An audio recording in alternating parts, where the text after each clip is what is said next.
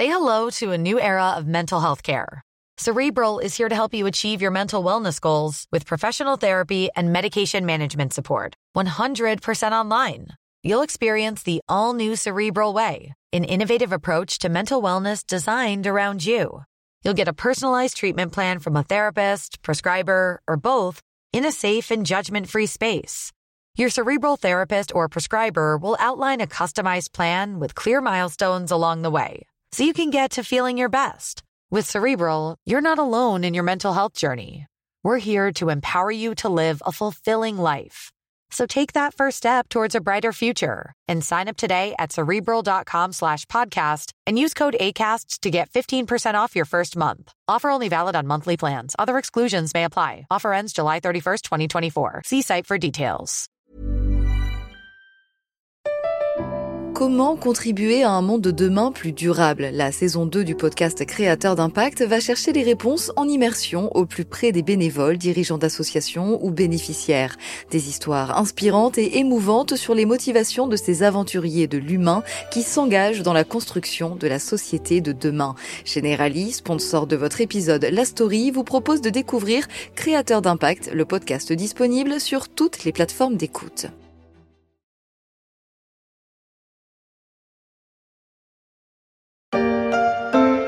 Manger du pangolin ou de la chauve-souris, quelle drôle d'idée, me direz-vous.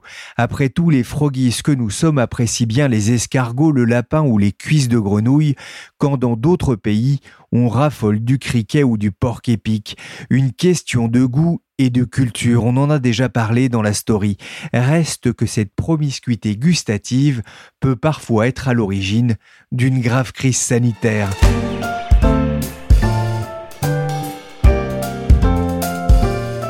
Je suis Pierrick Fay, vous écoutez La Story, le podcast d'actualité des échos, et on va se pencher aujourd'hui sur deux métiers qui essayent de comprendre le Covid-19 et autres virus peu sympathiques, de quoi créer peut-être des vocations. C'est un drôle de métier que l'on croirait sorti tout droit d'un manga, chasseur de virus.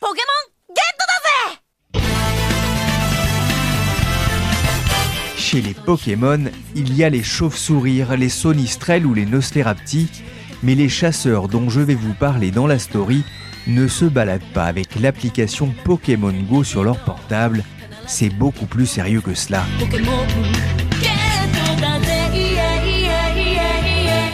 Julie Zog est journaliste installée à Hong Kong. Elle a écrit un article pour les Echo Weekend à la rencontre de ces chasseurs pas comme les autres. Alors, un chasseur de virus, c'est un chercheur qui endosse une, combinaison intégrale, un respirateur, des gants, et puis qui part ensuite sillonner les pays tropicaux à la recherche de colonies de chauves-souris, dont il va prélever des échantillons et ensuite les analyser pour voir s'ils hébergent des virus inconnus. Pourquoi est-ce qu'il s'intéresse euh, autant aux chauves-souris? Alors, la chauve-souris, c'est un mammifère assez intéressant. C'est donc le, seul mammifère volant qui existe, ce qui fait que ça génère beaucoup de stress pour le corps de ces animaux. Et cela devrait normalement provoquer une réponse de leur système immunitaire. Mais pour éviter cela, les, chauves-souris désactivent en partie leur, système immunitaire et ça, ça explique pourquoi ils sont autant susceptibles aux virus. Donc les, chauves-souris hébergent énormément de virus, ce qui les rend très intéressants pour les chasseurs de virus.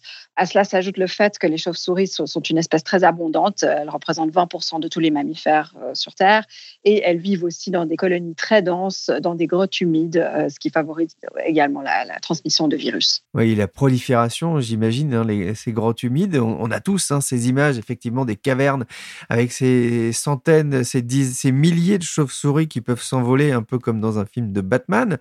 Où est-ce qu'on en trouve euh, des chauves-souris et ces colonies de chauves-souris? Alors, on en trouve à peu près partout sur Terre, mais les, chasseurs de virus auxquels je me suis intéressée se concentrent sur un système de grottes calcaires qui se trouve dans la province du Yunnan, au sud-ouest de la Chine ce sont des grottes où, les colonies de chauves-souris ont particulièrement euh, beaucoup de coronavirus. Et c'est pour ça que les, chasseurs de virus euh, que j'ai interviewés s'intéressent à, cette région-là. Une autre équipe s'intéresse aussi au Myanmar et au Kenya.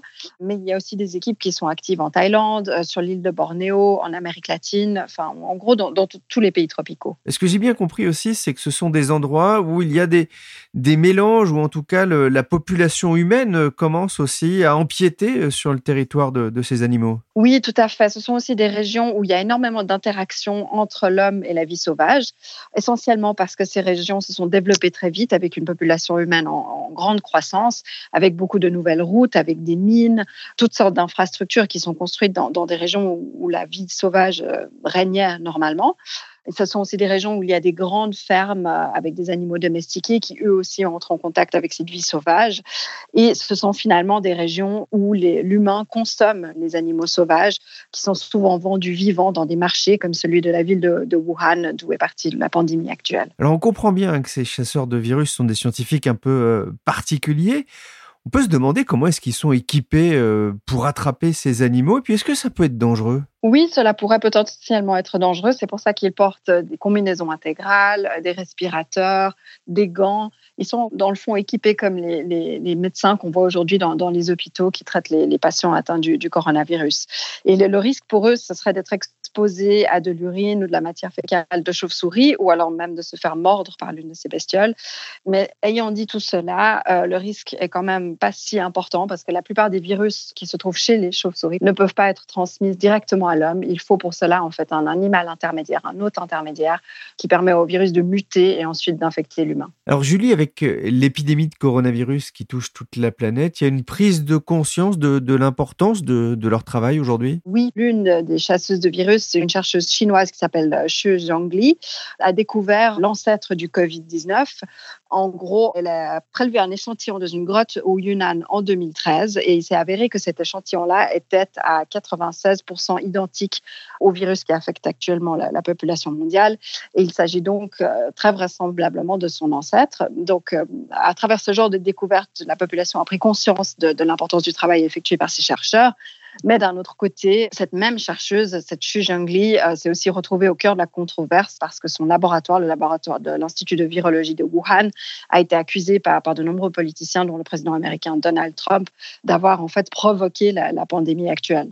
Et euh, ce même président euh, Donald Trump a aussi coupé les fonds à l'initiative Predict, qui est l'une des principales initiatives euh, qui finance les chasseurs de virus. Et on, voit que c'est un dossier éminemment politique. Hein. Ça ravive d'ailleurs en ce moment les, tensions entre la Chine et, les États-Unis.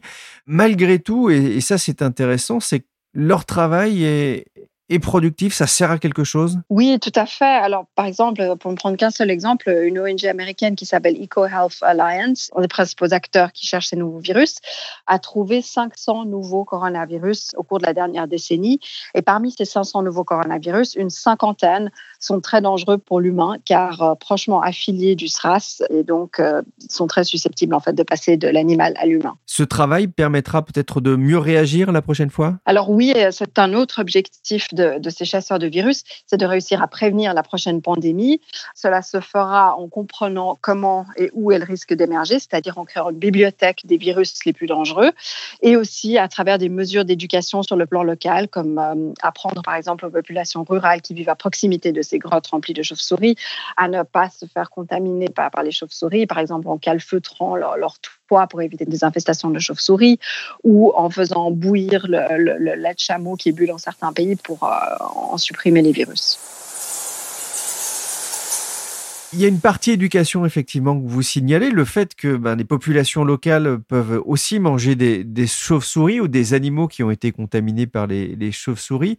Et ça entraîne d'ailleurs une contamination d'une partie des, habitants. Ça fait aussi partie de, leur travail? Oui, alors justement, une, des découvertes les plus intéressantes effectuées par ces chasseurs de virus, c'est d'avoir testé euh, les populations qui vivent à proximité d'une des grottes au Yunnan où ils ont trouvé énormément de coronavirus. Et ils ont découvert que parmi cette population, 3% avaient déjà été exposés à des virus qui normalement n'existent que chez la chauve-souris. Donc ça signifie que certaines de ces populations sont exposées euh, à, des nouveaux coronavirus sans même qu'on le sache, sans même que ce soit identifié, parce que ce sont des gens qui ne vont pas aller à l'hôpital forcément quand ils sont malades ou alors ils, contractent uniquement une forme très bénigne de, l'infection. Et donc il y, a, effectivement beaucoup de contamination comme ça qui passe inaperçue. On comprend bien l'utilité de ces euh, chasseurs de virus, notamment pour la surveillance, la découverte de, de nouvelles euh, pathologies, euh, surtout en ce moment, hein, forcément. Malgré tout, le, vous, le, le signalez, leur avenir est, incertain aujourd'hui? Oui, alors euh, surtout l'avenir de l'initiative Predict, qui est une sorte d'organisation parapluie qui regroupe de nombreuses équipes de chasseurs de virus et qui était financée par le gouvernement américain à hauteur de plus de 200 millions de dollars. Et un mandat a expiré fin mars et n'a été pour l'instant renouvelé que pour les six prochains mois. À l'écoute de Julie Zog, ne vous étonnez pas si vos enfants demain vous disent qu'ils veulent devenir chasseurs de virus comme nos grands-parents voulaient être explorateurs ou astronautes, à moins qu'ils ne se dirigent vers un autre métier qui fut longtemps énigmatique, du moins jusqu'à l'épidémie de coronavirus, qui a permis de découvrir qu'il y en avait beaucoup qui écumaient la twittosphère, je veux parler des épidémiologistes, ou plutôt des détectives d'épidémie pour reprendre l'expression de Florence Bochard dans les échos week-end. Inspecteur Gadget, toujours prêt. À bientôt, chef. Mais n'ont rien à voir avec l'inspecteur Gadget ou avec détective Conan. Les épidémiologistes sont avant tout des scientifiques qui sortent parfois de leur bureau et pas seulement pour hanter les plateaux télé.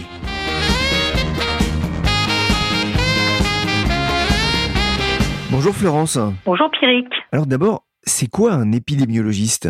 C'est un scientifique qui s'intéresse à la dynamique des maladies, mais à l'échelle de la population, quand l'infectiologue, lui, se préoccupe de comprendre cette maladie à l'échelle de l'individu. Donc il a une vue assez large de la problématique, qui inclut donc euh, des aspects très différents, euh, y compris sociologiques et économiques.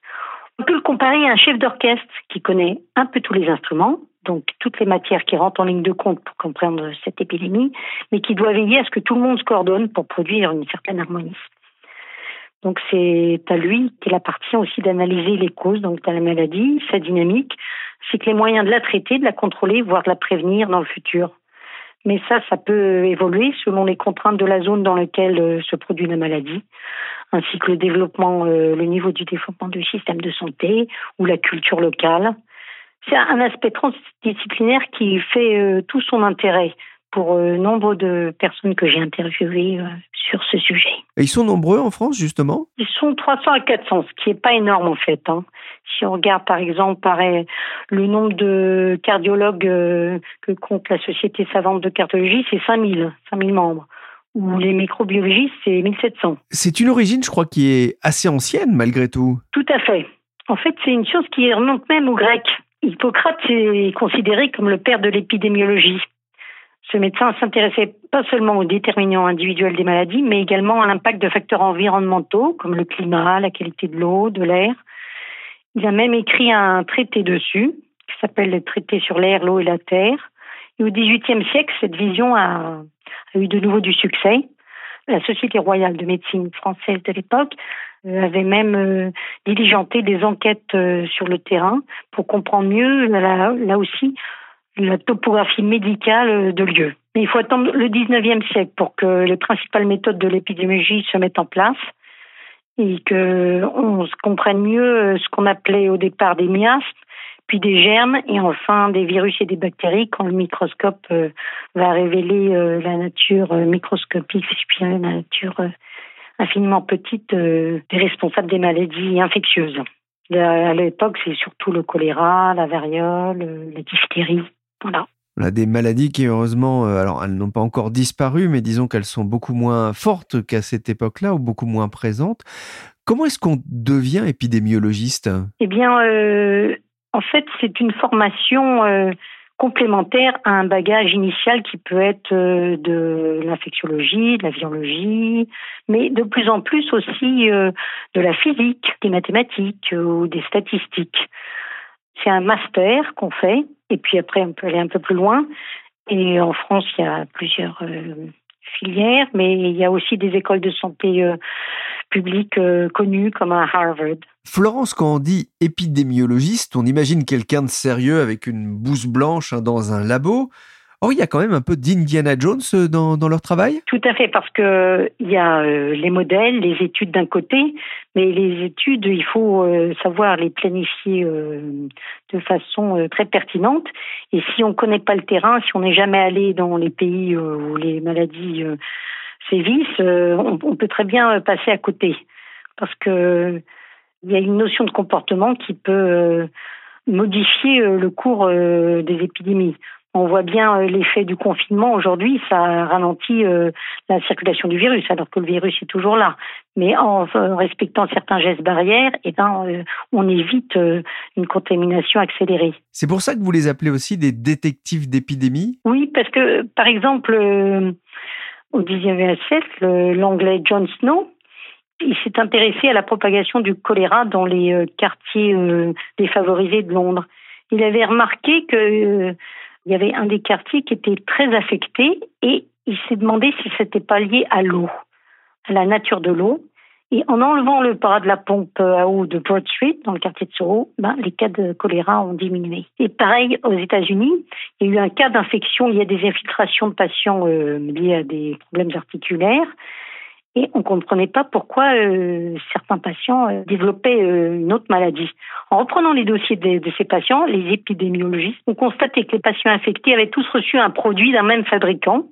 Et en analysant ce produit, ils ont identifié le responsable des infections et résolu ainsi le problème. C'est à la fois un travail très minutieux et à la fois un travail où on prend de la hauteur.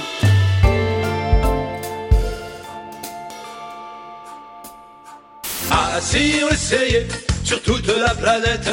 Ma chloroquine, ma chloroquine Ah si on essayait sur toute la planète Ma va y faire sa fête C'est devenu la star des épidémiologistes, pour ne pas dire plus. Le professeur Didier Raoult a même le droit à des chansons à sa gloire. Il a fait sortir la profession de l'ombre. Et quoi qu'on en pense, Florence, les épidémiologistes jouent un rôle important dans le cadre de la lutte contre la pandémie de Covid-19 Tout à fait parce que euh, leurs prévisions sont un peu euh, un guide pour euh, les politiques compte tenu de, la nature scientifique du danger.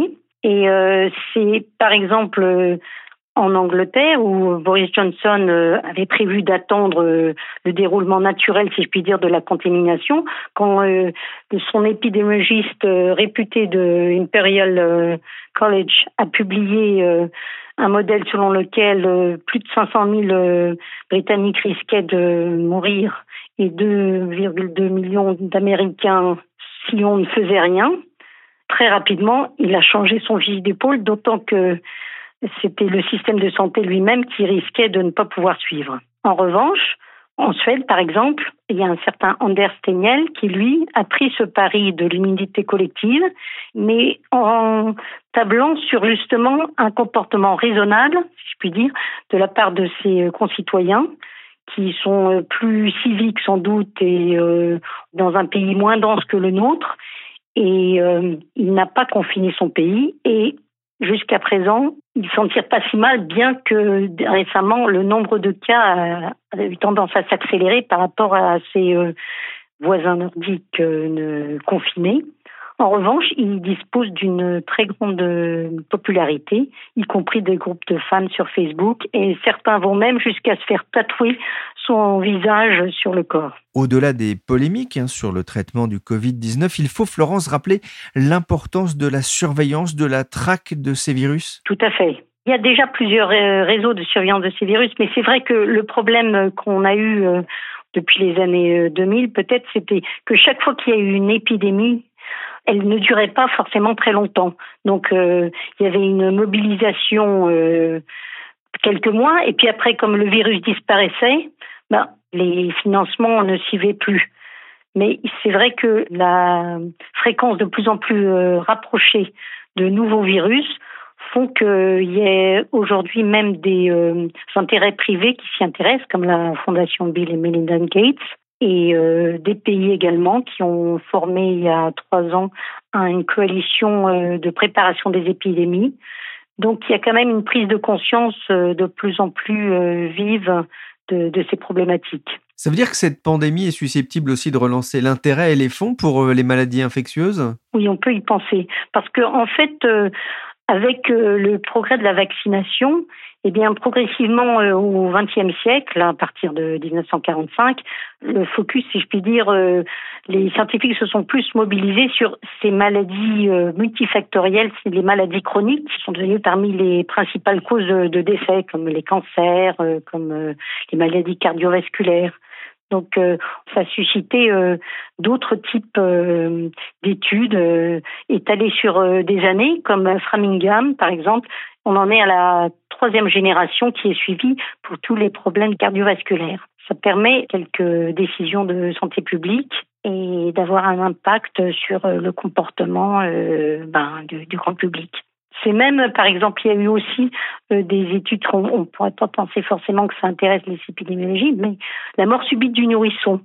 Eh bien, les études ont montré que en évitant de les mettre sur le ventre, on risquait moins de la mort subite du nourrisson et ça donné des recommandations strictes. Et en quelques années, en France, le nombre de morts subites du nourrisson a décru de 70%. Donc c'est pour montrer que c'est des travaux, même s'ils portent euh, parfois sur des années, qui finissent par avoir un impact euh, qui sont vraiment à la source d'une amélioration euh, de la santé publique. Merci Florence Beauchard, journaliste aux Éco Week-end, pour ce décryptage du métier d'épidémiologiste. Et merci à Julie Zog, journaliste indépendante, de nous avoir emmenés sur les traces des chasseurs de virus. Deux beaux articles à retrouver dans les Éco Week-end. La story, c'est fini pour aujourd'hui. L'émission a été réalisée par Willy Gann, chargé de production et d'édition Michel Varnet. Vous pouvez nous suivre sur toutes les plateformes de téléchargement et de streaming de podcasts. N'hésitez pas à vous abonner et à nous donner 5 étoiles si l'émission vous a plu. Pour l'information en temps réel, c'est sur leséchos.fr.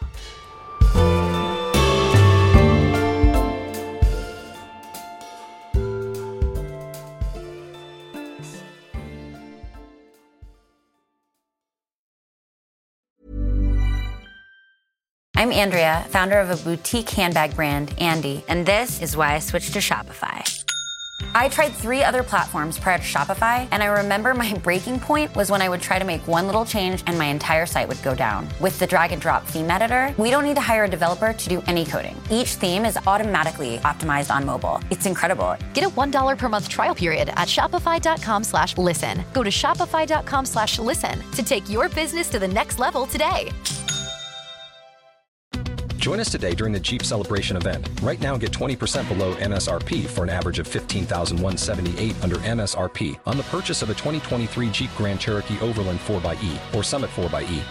Not compatible with lease offers or with any other consumer incentive offers. 15,178 average based on 20% below average MSRP from all 2023 Grand Cherokee Overland 4xE and Summit 4xE models in dealer stock. Residency restrictions apply. Take retail delivery from dealer stock by 4 1. Jeep is a registered trademark.